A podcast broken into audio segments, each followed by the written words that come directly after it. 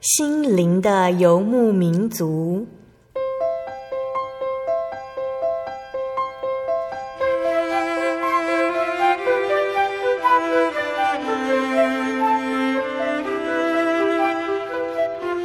在这个谁都不管谁的后现代社会里，每个人的心灵都是游牧民族。成长的过程就是寻找的过程。每一颗漂泊的心灵，其实都在寻找生命的绿洲。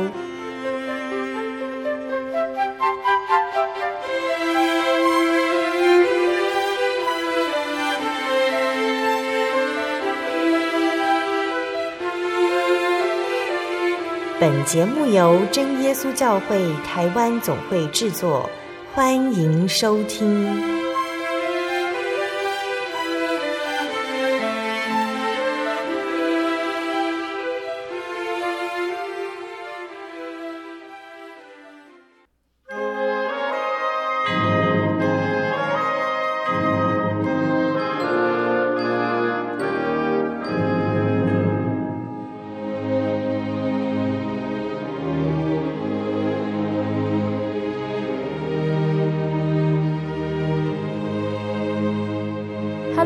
所有在空中的心灵游牧民族听众朋友们，大家平安，我是贝贝，很开心今天能够和听众朋友们在空中相会哦。时间过得好快，贝贝主持心灵的游牧民族这个节目已经超过了半年，贝贝看着行事历也觉得好意外，不知道听众朋友们是不是还习惯贝贝主持的节目呢？欢迎大家写信过来和贝贝分享你收听节目的心得。贝贝也会继续加油，让大家都可以借由收听节目，也一起感受到从神来的恩典。愿神的祝福也赐给收听节目的每一位朋友。神是无所不能的，他是生命的主宰，不会受到空间和时间的限制。神不会说今天需要休息，明天要吃饭，没有时间理会我们的祷告。神也不会说他现在在台北，所以其他国家的人祷告神都听不到。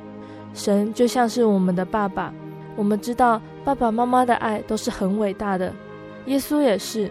不管我们有任何开心、难过的事情，都可以告诉耶稣，他不会笑你，也不会欺负你，因为他是最爱、最爱我们的神哦。今天要播出的节目是第九百零六集《生活咖啡馆》，恩典处处，神恩无限。贝贝邀请到的是来自于丰源教会的潘成仁长老，这个题目是潘长老定的。恩典处处，神恩无限。耶稣他在两千多年前，为了世人，道成肉身，来到世界上传讲天国的福音，并且牺牲生命，钉在十字架上成全的救恩。他是世人的神，是万物的救主。在台湾现在的社会啊，因为有法律的保障，信仰自由，不管是道教、佛教等传统宗教，和刚开始被认为是外国宗教的天主教、基督教，也都一直蓬勃生长。这其中呢，因神的保守，真耶稣教会陆陆续续在台湾各个地方成立的教会，借由神的圣灵、真理和神迹奇事，无论在哪里都可以看见神的恩典，向相信耶稣的人显明，坚定信徒的信心。而这个福音不只是局限在台湾，相信有常常收听心理游牧民族的听众朋友都听过，各地教会的信徒来节目上面分享神在他们身上的帮助。神听人的祷告，用大能的手扶持、医治各样的疾病，也引领他们回到神的怀抱。其实，在任何福音达得到的地方，遍地都满有神的慈爱。神希望福音可以传到更多地方，让更多的人听到、看到神的救恩，一起归入主耶稣的名下。今天贝贝邀请到的潘长老呢，在台湾，他到过许多教会，听过许多美好的见证。也常常受到真耶稣教会总会的差派，到世界各地的真耶稣教会去协助教会工作。有时候一协助就待了一个月、三个月、半年的时间，长时间的陪伴和观察，见证了耶稣在圣经的马可福音第十六章第十五节所说的：“你们往普天下去，传福音给万民听。”十七节说：“信的人必有神迹随着他们。”第二十节，门徒出去。到处宣传福音，主和他们同工，用神机随着证实所传的道。神的救恩是要给万民的，有圣灵的同在，为福音做见证，使更多人来相信耶稣，得到属灵的福气。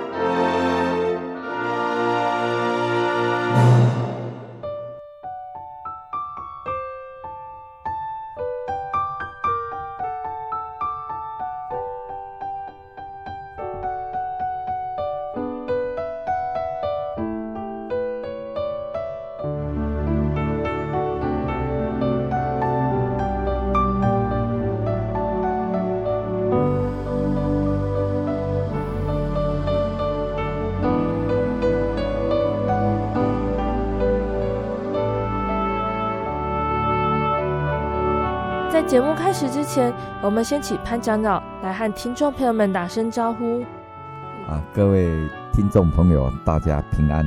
啊，非常高兴有这么一个机会来参加我们心灵游牧民族的广播，啊，来跟各位啊听众朋友来分享啊主耶稣基督里面的一些恩典啊跟见证。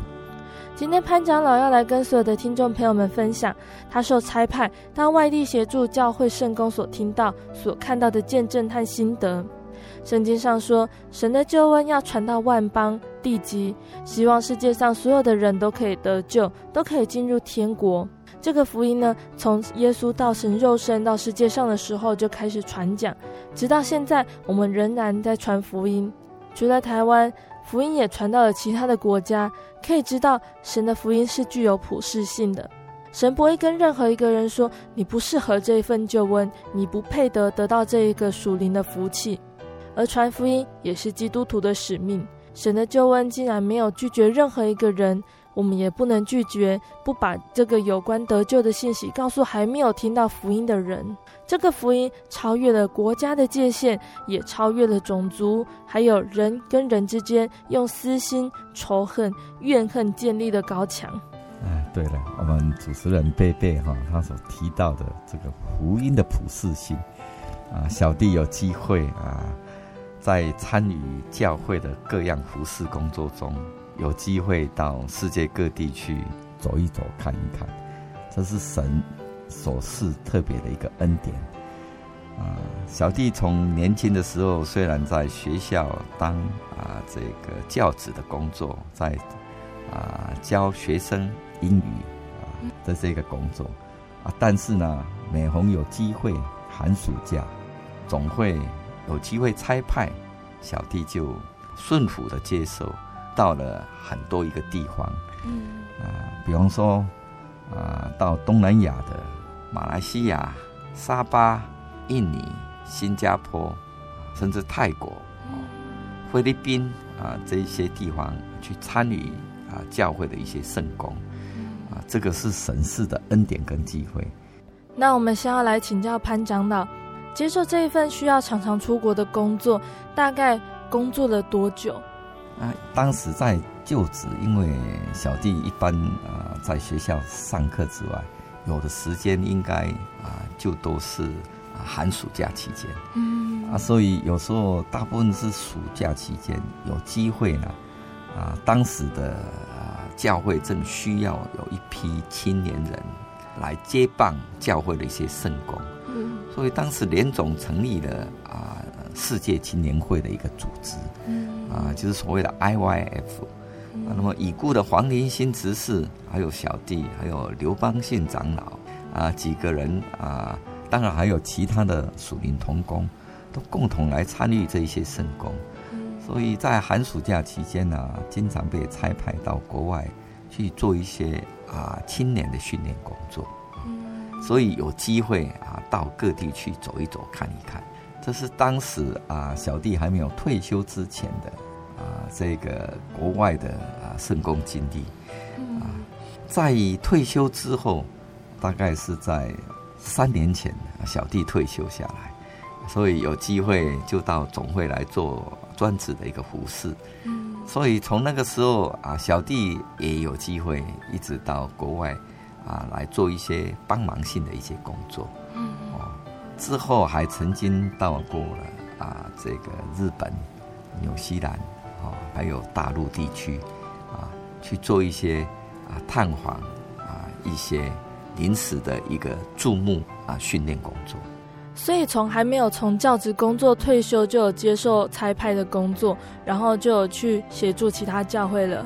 哎，是的，啊、呃，当时的这个工作呢，一出去都是一个月到两个月啊，嗯，啊，所以啊、呃，因为连总很周密的一个安排，所以可能在一个国家有两个礼拜的青年训练工作，嗯，完了之后就继续下一个国家。就是这样子，一出去，大概就是一个半月到四十天这样子。嗯，那感谢主，出去工作是神特别的一个恩典，啊，也是机会，但是出去都要有所准备啊。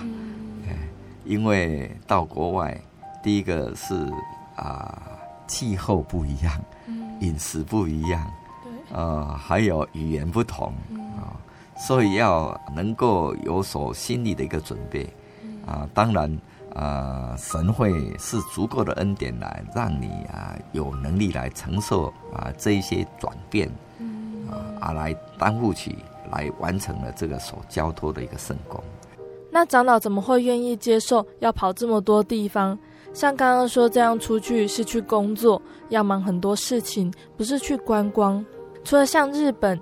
被差派的地方也不一定都是观光胜地，那为什么会想要接受这样的工作呢？然后长老有想过应该要以什么样的心态去面对呢？会不会有考量过像是自己的身体状况是不是真的能够适应之类的情形呢？没有错，这个动机永远是一个呃很大的一个问题，因为这不是观光，不是游玩哈。哦相信啊、呃，如果有一个很艰难的工作啊，然后啊要你付出时间代价、精神体力啊各方面的呃一个付出的话，我想每一个人都会去考虑哈。嗯。那因为当时啊，我们知道每一个基督徒最主要工作的一个动力来源是来自于感念神的恩典啊。小时候不认识耶稣之前，当然啊。年轻人啊，都很喜欢啊玩啊。所谓青春不留白，每一个人都喜欢去啊做一些比较啊特殊的事情啊，自己兴趣的事情。但是到了啊大学之后，接受了基督教的这个信仰啊，当时是因为啊对于人生的这个目的跟意义，到底是为什么，产生了一个。啊，很大的怀疑，所以就开始对于宗教啊感到兴趣。那感谢神的恩典啊，借着一个机会，一个统领的带领啊，能够啊进入我们真教会，也能够啊猛受真神赏赐圣灵。当我在啊得到圣灵，能够啊讲出方言，心里非常的喜乐啊，那眼睛也流下了。喜悦的一个眼泪，从那一刻开始就知道了人生的目标是什么，也知道说人是神所造的，那么人是从神那里来的，人本来是神的儿女，但是因为不认识神，因为失足犯罪，因为我们得罪了神，跟神远离，但是主耶稣啊，因着爱来寻找我们，他到世上来替我们。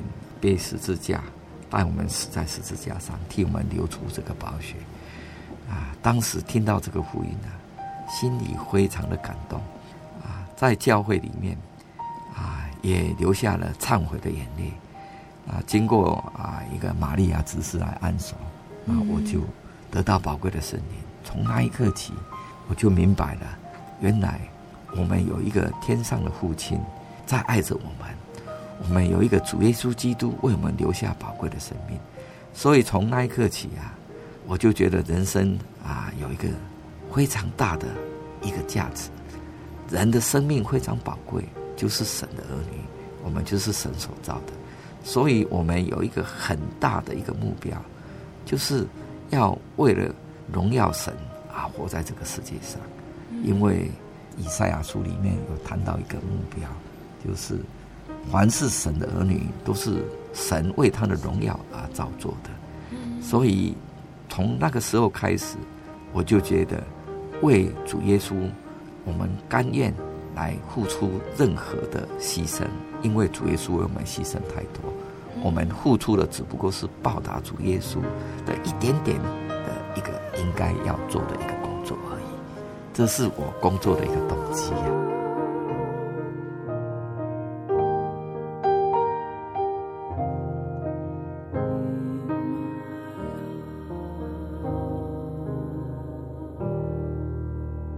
感谢主，因为这个动机促使长老接受教会的安排，到各个国家去。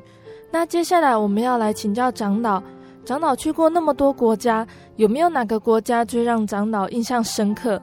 或者是在那里有什么样的见证，可以来和听众朋友们分享？每一个国家有每一个国家的啊不同的国情，嗯，而且它的地理环境不一样。气候不一样，人种不一样，所以你会有很多的 shock。比方说，我第一次到泰国去，我就觉得很不可思议啊。嗯，因为泰国是一个佛教国家，嗯啊，为什么一个佛教国家的人也有人要相信耶稣基督？这就是一个很大的一个 shock 啊。所以啊，呃，当时啊，小弟去到泰国之后，第一次去，我记得是参加一个旅行团。那是为了要去探访泰国的曼谷教会。嗯，那我请林永基长老哈帮我联络泰国的啊圣工人员。嗯，结果很感动的，当我打电话跟泰国的啊圣工人员接触之后，他们很热情，都到旅馆来看我，所以非常感动。当时啊，就搭着他们的车，我记得。很让我不能忘记的就是，那一个晚上，整个曼谷都塞车，因为曼谷的交通当时的状况非常的不方便，所以一塞车呢，我记得从傍晚大概六七点就塞车塞到了晚上十一二点，然后才到了教会去，然后到那边做一个简短的啊这个祷告，互相勉励之后，又把我送回到这个旅店去。啊！但是呢，我却记得当时的弟兄姊妹几个泰国人，他们一看就知道泰国人。嗯。然后还有我们的华人，他是翻译的。那么他们呢，给我的印象非常的热情，哎，不把我当做一个陌生人。所以当时呢，我就想，哎，也许神有机会让我再来泰国吧。我当时就这么想。那长老可不可以跟我们介绍？泰国教会是怎么样开始发展的呢？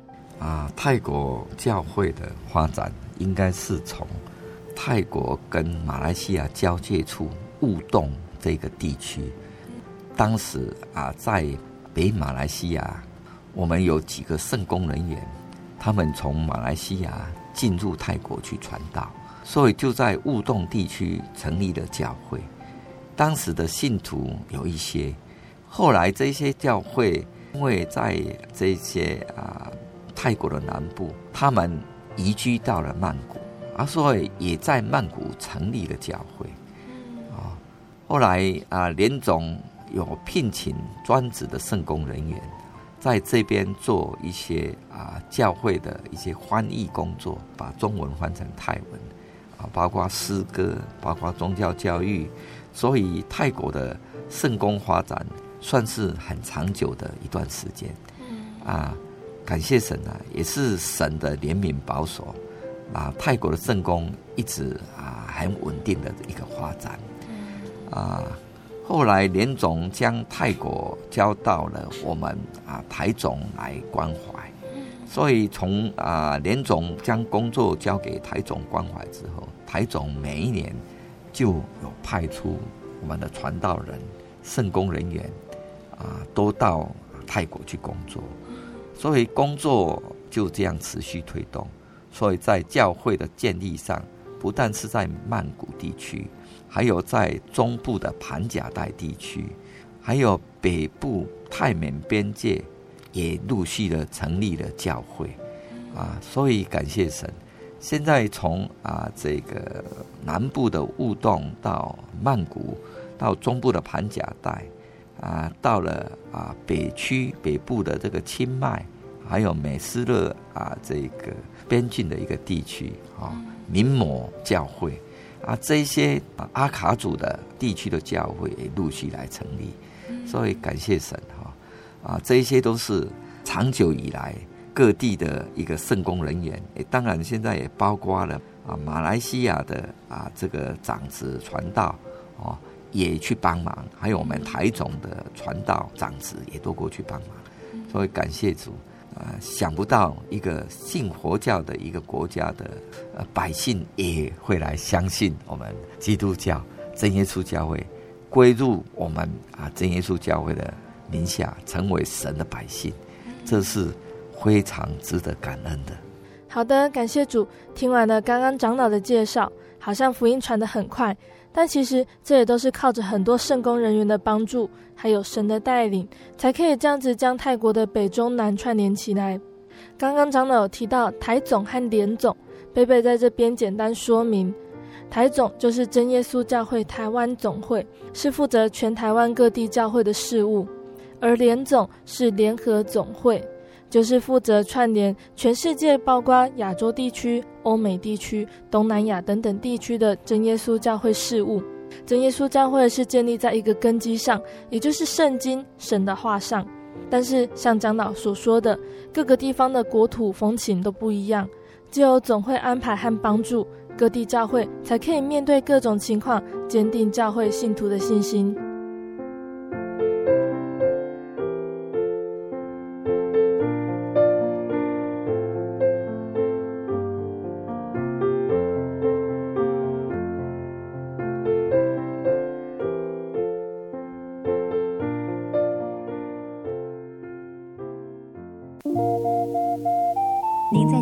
曾经看过这样的招牌“真耶稣教会”吗？也许您很想，但是却不好意思进来看看。其实我们真的非常欢迎您。下次当您再路过真耶稣教会时，欢迎您进来与我们同享神的恩典。真耶稣教会，台中邮政六十六至二十一信箱，欢迎来信，愿您平安。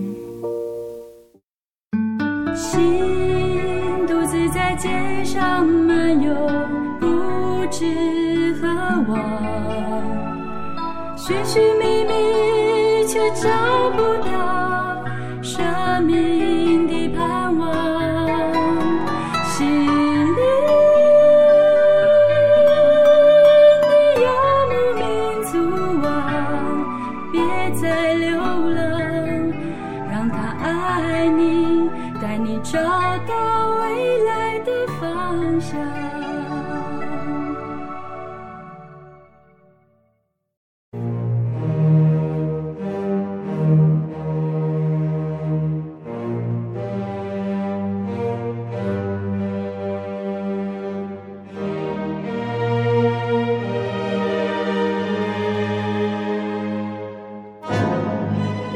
听众朋友们，欢迎回到心灵的游牧民族。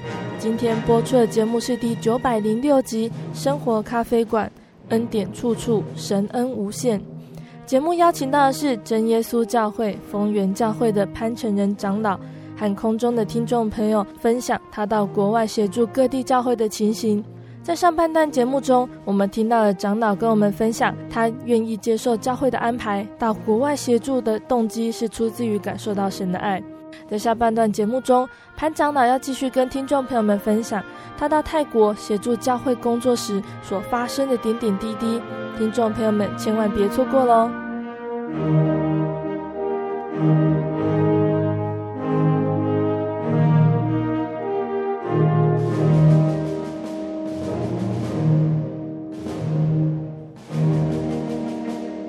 我们继续要来访问潘长老。那像泰国这个，我们大家既定印象就是它是一个佛教国家，这原本是他们很根深蒂固的一个宗教。教会在牧养的时候会不会遇到冲突，或者是当地的人还保有之前佛教的文化习俗呢？嗯，这个也是我们需要去努力的一个地方。啊，正如我们贝贝所谈到的哈，一个佛教的国家，他们有他们的一个宗教传统，有他们一个信仰的一个根基。那在成为了啊我们教会的信徒之后，他们难免还保留了他们一些传统的信仰啊以及啊。举一个例子来讲，泰国人每一年都有泼水节，泼水节也就是他们的所谓的新年，就像我们的农历新年一样。所以泼水节他们也有保有一种传统的一个信仰，因为老人家在泰国人的心目当中，他们认为有神的能力的那一种长辈吧。所以泰国人他们老人家，他们甚至在过年的时候。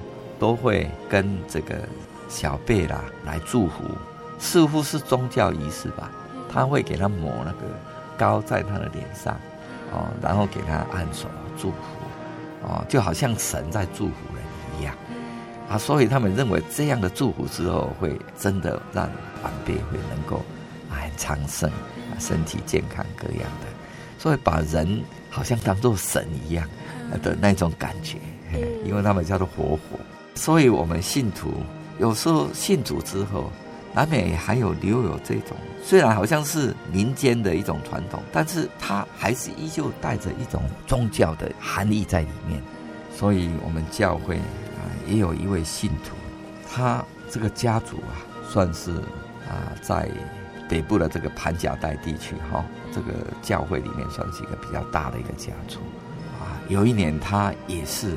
啊，因为虽然信主了，但是还保有这种宗教传统。嗯，啊，感谢神啊！神借的一个机会啦，也来提醒他，这样的做法，把人当做神当活佛的这种做法是不太恰当的。嗯，因为我们知道，圣经告诉我们，神是万福的根源。嗯，啊，因为我们敬拜的神是生命的主，他是给人家灾祸，也是福气给人。他使人高升，使人降卑；他使人富足，也使人贫穷啊！所以，我们知道，我们所敬拜的神是万福的救主，绝对不是人或是任何其他的宗教仪式所能够代替的。所以，感谢神。有一次啊，我们这位弟兄也是因为在泼水节的时候，照样好像去执行了那一种认为是赐福给子孙的这种。宗教仪式，给他抹脸啊，给他祝福，结果啊，神就让他体验到了一个，哎，他得了一场很严重的一个病啊，好像几乎啊生命垂危啊，就会赶快打电话给当时的吴成文传道，嗯，传道立刻从北部啊啊立刻坐车赶下来，到了他家帮他祷告，那么传道当然也有提醒他。可能我们在某一方面有一些错误的一个做法，嗯，请他要啊做一个检讨改进。他在想，大概就是因为这一个没有把以前佛教或是拜这种啊一般偶像四面佛的这种仪式啊这种啊做法，或是好像已经变成传统的啊风俗的一种有。宗教习惯的这种祝福啊，把人自己当做神来祝福人，哦，啊，这样子他就有一个检讨的一个机会。所以在向神悔改之后，那么神啊，让他慢慢在病痛当中去体会神的恩典，接着祷告，他的身体就渐渐康复起来。那小弟为什么知道这件事啊？因为刚好小弟啊。在当年的泼水节，隔一年的泼水节啊，去到了泰国的潘甲代地区，在那个地方代理主牧。那么这位以诺弟兄，他就特别在泼水节前一天，但刚好是礼拜五，到了教会，准备了很丰盛的筵席啊，来请我们所有教会的弟兄姐妹回到教会来。啊，一起来聚餐。那当时我刚好在那个地方，所以参加了他们的盛宴呐。大家一起在教会啊，也聚会祷告啊，这个颂赞神，然后吃爱餐。那我一问呢，今天为什么这么丰盛呢？他说是以诺弟兄特别准备的。啊，我就跟他坐在一起啊，啊，来享受爱餐之中。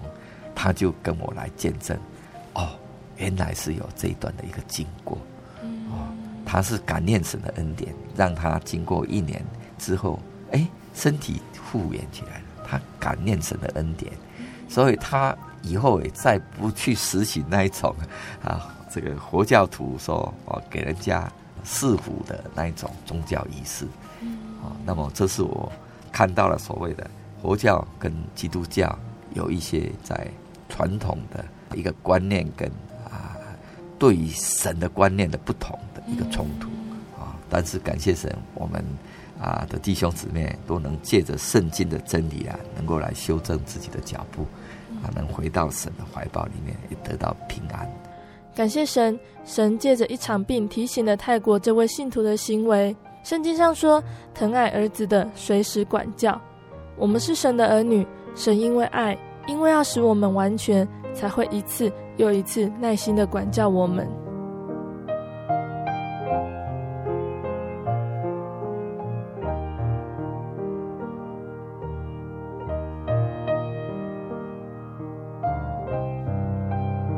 接下来我再来见证一下我在泰国碰到了一件大神奇。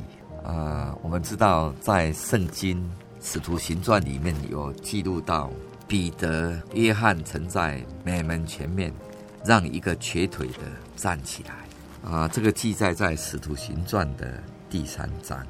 有一个生来是瘸腿的，天天被抬来放在店的一个门口，那门名叫美门，他要求人来周济他。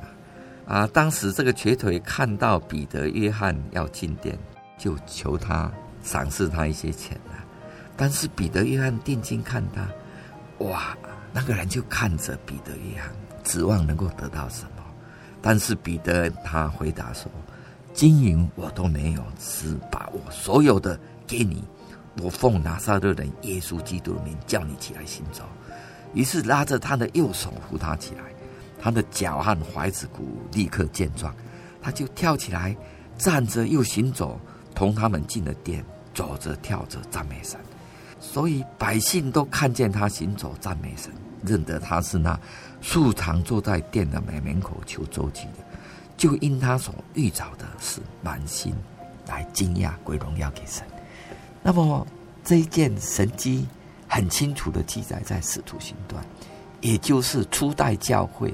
成立的时候，使徒彼得、约翰在耶路撒冷行了一个大神迹，嗯，让一个生来瘸腿的啊能够复原，而且能够走路，啊，感谢神哦！这个神迹呢，让我想起了我带在泰国曼谷也碰到一个啊同样一个神迹，嗯，这个也是我信耶稣以来哈，可以说是没有看过。能够有神有那么的大的恩典在怜悯人，嗯。啊，话说当年小弟啊在曼谷啊，还有在泰国两个月的时间，在曼谷啊跟有啊这个几个姐妹一起在工作，当时负责翻译的一个香兰姐妹，她也是我们联总所聘请的啊这个啊专职人员。嗯。陪同小弟，还有小弟的太太啊，美华姊妹，啊，另外还有一个从大陆来的一个弟兄叫某业啊，他是一个中医生，啊，还有一个中医师，他啊从北京然后旅居到曼谷行医，他本来是一个啊密宗的一个信徒，西藏喇嘛密宗的信徒，后来接触了福音。啊，在曼谷教会慕道，也受洗成为神的儿女，哎，所以我们四个人就去访问了我们一个弟兄的啊一个亲戚，所以当时在曼谷非常的炎热，但是要去访问弟兄姊妹啊，我们知道啊，在国外啊这个情况啊啊都是需要去搭车，对，啊，我记得还要搭一个包包车，嗯非常简陋的一种啊交通工具，然后要走路啊，还要搭船。我就是啊，香兰姊妹带着，我就一直在炎热当中，哇，那个实在是全身都汗如雨下，然后去访问了这么一个在病痛中的一个亲戚。那么在沿途当中，我就问这个香兰姊妹说：“我们现在要访问的这个慕道朋友，他曾经来过教会吗？他说有啊，有来过墓道一两次，但是就没有来了。我说他现在状况是怎么样的？啊，他说现在状况很不好，因为中风了，已经快三年了，然后躺在病床上都不能动的了，好像一边的手脚啊啊都不能动，也不能走路。当时我说哇，有这么可怜的人哈。那我们应当去拜访他，我们就到了他家。当时从巷子口转进去，一转进去的时候，我看到就有一个人赤着身旁，只穿了一个短裤，坐在一个门口。他的门口是一个石凳子一样，嗯，啊，坐在这那个地方，因为室内太热了，他只好坐在外面乘凉啊。那、嗯、我们看到他，啊，大家。啊，介绍见面之后，我就问他了：“你生病多久了？”他就跟我讲：“快三年了。”啊，我看到他这个家面前啊，我摆了很多的一个偶像，嗯，真的偶像。啊，泰国的偶像还住楼房，有三楼，还有不同的神，一个偶像。哦，在门口的话有三层楼，有三个偶像。嗯。他家的门前还有一个很大的偶像，是财神财神庙。嗯，哇，我看他拜偶像拜的非常的厉害。嗯，说哎呀，我们这个慕道朋友都一直在拜偶像，没有离开。虽然曾经到过教会来，但是也没有平安。嗯，当时小弟啊被圣灵感动，就问他：“这位先生，我问你，你是不是一个很虔诚的人？”他说：“是啊。”我是一个很虔诚拜神的人。我说，你说的确实是，因为我看到你家里有四五尊神庙，你一定是一个很虔诚拜神的人啊。我但是我要问你，你拜这些神有没有得到平安呢？他看到我问他有没有平安啊，他笑不出来啊，啊，可能笑也是一种苦笑，头摇一摇说没有啊。我拜这些神没有平安，我就告诉他：的确，我看到你现在没有平安，你生病也病这么久。虽然你拜了神，但是你却拜错了神，拜了假神。我们如果能够拜到那个真神的话，你就会得到平安。他睁大眼睛一直看我，我看他有信心，愿意听下去。感谢神，我就跟他。从圣经上来开始讲道理，跟他讲，我们人类的神只有一个，就是耶稣基督，也是创造这个宇宙万物的真神，也是赐生命给万物的真神。他也造了我们人类的祖先，我们人类的生活、动作、存留都在于这位神。你如果拜对了这位神，拜了耶稣基督，你就可以得到平安。因为我们的神是要世人平安的神，不是要给人灾祸的神啊。你如果拜了那么久的神，而且我看你也很虔诚，都有在敬拜，但是你没有平安，那么是不是你需要做一个调整啊？你愿意不愿意来相信耶稣啊？他点了点头，我就跟他说。如果你愿意来相信，那我们可以一起向他来祷告。你愿意不愿意啊？他说愿意啊。他说：“我告诉你，我们教会弟兄姐妹都这样祷告，因为我们敬拜的神就是他的名字叫耶稣基督。因为使徒行传告诉我们，他说天下人间没有四下别的名，我们可以靠着得救，只有耶稣基督的名。”我们可以靠着得救，所以我们现在要祷告，就要奉耶稣基督的名来祷告。你拜了这位真神，神就会赏赐你平安。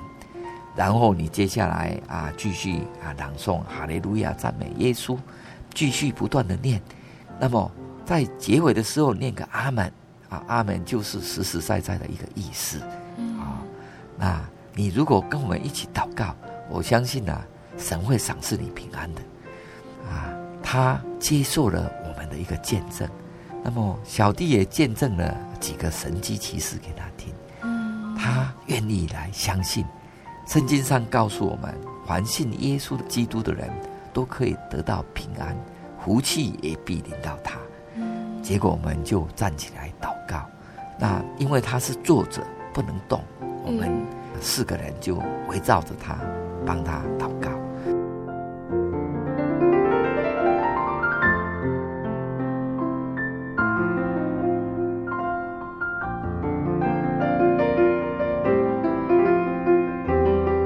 当时祷告了快二十分钟，我们很迫切的一个祷告。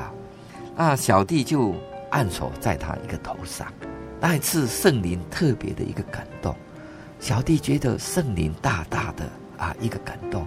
小弟按手在他头上，他的身体就震动起来了，他的嘴巴也大声的啊能够感到他有念出声音，因为他本来讲话。含糊不清的，因为中风的人，他的舌头是不能自主的，啊，讲话是含糊不清，哎，但是啊，花姐，哎，在祷告的时候，哎，好像圣灵感动，有舌头啊转动一个声音，啊，很奇妙的，啊，这个手的震动也非常的大。结果我们第一次祷告完结束之后，我发觉呀，哎，他的脸色好像。也非常的一个柔和，然后呢，那个本来那个脸呐、啊、是歪斜的，嘴巴是歪一边的，哎，好像脸跟脸色跟嘴巴，哎，好像恢复正常了。在场的人看了都很感动。那么在还没有跟这个啊慕道友接触之前，我曾经问了我旁边那个中医师，就是某业弟兄，我跟他讲说。哎，某位弟兄啊，你看这个病人啊，有没有恢复的可能？他看了一下，他说他这个人中风很久，要恢复至少用药也要一两年的时间。如果用对药的话，还是有希望，但是至少要一两年的服药。啊，我就是还没有开始祷告之前，问过这个某位医师，他给我这样的回答，但是。我们在经过了十几分钟、二十分钟的祷告之后，这个人他的脸呐、啊，好像已经好像比较自在一点，也没有啊嘴巴歪斜的那种感觉了。小弟非常的感动，当时圣灵感动小弟啊，拉着他的手，我跟某位弟兄，就是这个中医师讲，你扶着他的左边，我在右边。然后啊，我们扶他起来走看看，哦，我就奉主耶稣基督的圣名，他说：“你站起来行走。”他真的就站起来了。然后呢，我们就扶着他，我说：“哈利路亚！”你要口里念“哈利路亚”，然后慢慢往前走一下，动一下。我们这位慕道朋友啊，就往前走了好几步。我发觉他走动的时候，他的脚啊。因为我们知道脚太久没有动，你往前走啊，它好像就是吊在膝盖上的，它没有力量，所以它走动的时候就好像从旁边这样晃过去，就是就这样子，好像摆过去这样子，不是直直的走过去，然后左脚也这样摆过去，右脚摆过去，我们一直把它扶，一直走走走走到门口。都是这样摆来摆去，摆来摆去，好像吊着一个东西这样有，哎，好像这样晃动的走过去。肌肉有萎缩，肌肉它萎缩没有力量。嗯。然后我们走回来的时候，它已经没有晃动了，直接可以往前走。嗯。它力量好像恢复了，又肌肉很正常的，就是它没有晃动，已经直直的这样走回来了。嗯。所以从走去跟走回来的时候，去的时候是晃动的。走回来的是直走的，再回来再坐下来，哇，这个非常的奇妙。在这个慕道朋友能够承认生命的主，向神祷告之后，那么我们奉主耶稣的名，帮助他起来行走，居然他能够可以走动，而且他能够恢复他肌肉的自主能力，然后坐下来。那当时小弟非常感动。我们几个人就一起再拿出赞美诗来，一起来唱赞美诗第十首，荣耀归给耶稣。当时我们在唱诗的时候，他的太太骑着车子从外面刚刚回到家里，他太太去买菜，看到我们一群人在那里，很惊讶。当时啊，他就问是什么，因为香兰姊妹是他们的亲戚，所以就寒暄之后啊，告知了他的来意，我们是来将福音传给他们的。所以小弟就继续将我们救人灵魂的福音继续向他的太太讲解。那讲解之后，也一起跟他邀请说，我们一起再来祷告，好不好？那么他的太太很高兴，因为发觉他的先生的脸色也不一样，哦，然后很高兴的坐在那里听我们的讲道。结果我们第二次再祷告，祷告的时候很感谢神。祷告的时候，小弟这一次按手在他的头上，看到他能够很清楚的啊，能够有卷舌的声音啊，神将宝贵的圣灵能够来赏赐给他。然后呢，我们又发觉他啊，这个啊，第二次祷告完之后，我们再带着他起来走路。走路的时候，也是某位弟兄跟我扶着他。这次走路走得更稳当。走过去又走回来，哦，哈利路亚！我们非常的高兴，因为我们发觉啊，神的恩典临到这个家人，而且在他能够啊承认他所拜的偶像是错误的，啊愿意接受真神的时候，神的灵明就临到这个家庭。在两次的祷告之后，让他能够很明显的，他的身体状况得到了很大的一个医治，啊。那么当时的这个神迹呢，有这个香兰姊妹见证，还有某叶医师，还有小弟的太太美华姊妹，还有小弟在当场目击。那小弟当时看呢，有三个现象。第一个现象就是他的脸本来是歪的，祷告完之后就变正了。第二个现象，他的手脚是无力的，在祷告之后。可以有力的啊，在人的扶持之下，能够来回走动。第三个现象是，本来他的口齿是不清晰的，但是在祷告之后，跟香兰姊妹用客家话对谈的时候，能够很清晰的啊啊，就是比在还没有祷告之前，很清楚的讲出客家话来跟人对谈。所有这三个很明显的现象，这是小弟呀、啊、在。国外啊，做圣工所遇到的神所显的一个很大的一个神迹啊，在这里做见证啊，来荣耀主的圣名啊，也来见证我们真耶稣教会所传的一个道理，有神迹奇事来见证我们所传的道是合乎圣经所传的一个真理哦，也来荣耀神的圣名。这不在乎人，而在乎天上神的一个怜悯跟意志啊。那么我简单的做这么一个见证，来跟各位啊听众朋友做一个啊一个分享啊，也承愿我们听众朋友有机会能够到各地我们真耶稣教会啊的这个啊教会还有祈祷所来参与我们的一个聚会，来分享我们从神来所给我们的恩典，还有一个福音。啊，谢谢大家。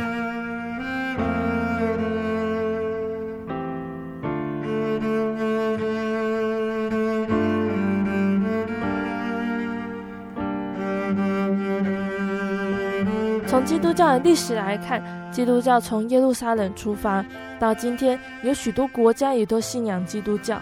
真耶稣教会全世界各地教会的建立，从中国大陆。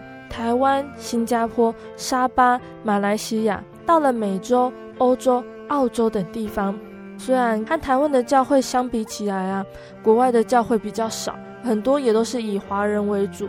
但是主耶稣的恩典，就像刚刚潘长老分享的，具有普世性，每个人只要愿意相信耶稣，都可以得到。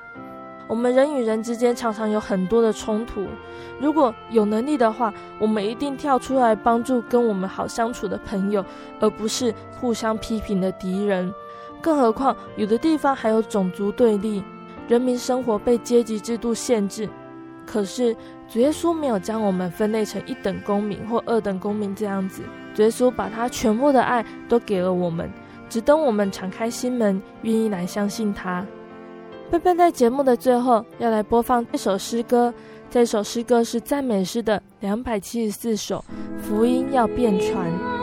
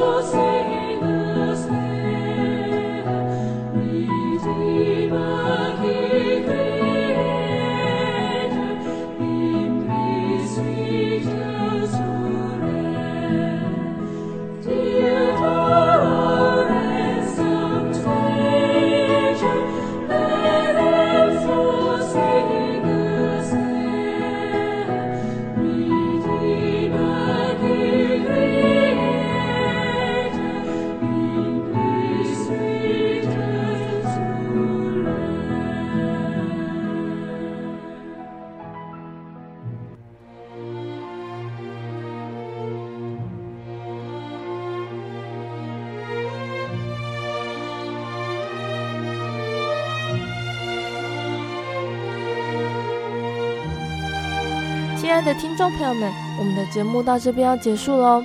听众朋友们，如果喜欢今天的节目，可以写信过来索取节目 CD，还有圣经函授课程。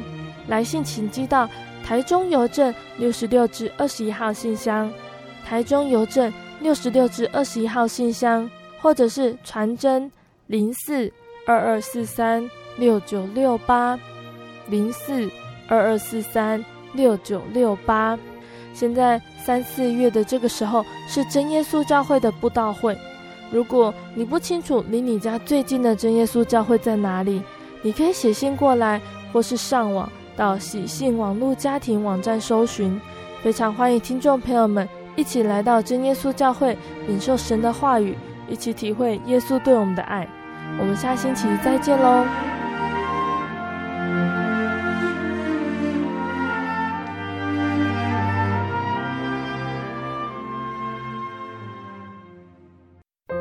对圣经的道理好有兴趣哦，可是又不知道怎么入门哎。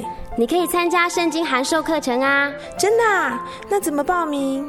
只要写下姓名、电话、地址，寄到台中邮政六十六至二十一号信箱，很快的，你就会收到第一课的课程了。赶快去寄吧！嗯，圣经函授课程能循序渐进的引导您更了解耶稣基督的福音，得到生命的滋润和来自信仰的力量。本课程完全免费，欢迎来信台中邮政六十六至二十一号信箱，请注明参加函授课程。愿神祝福您。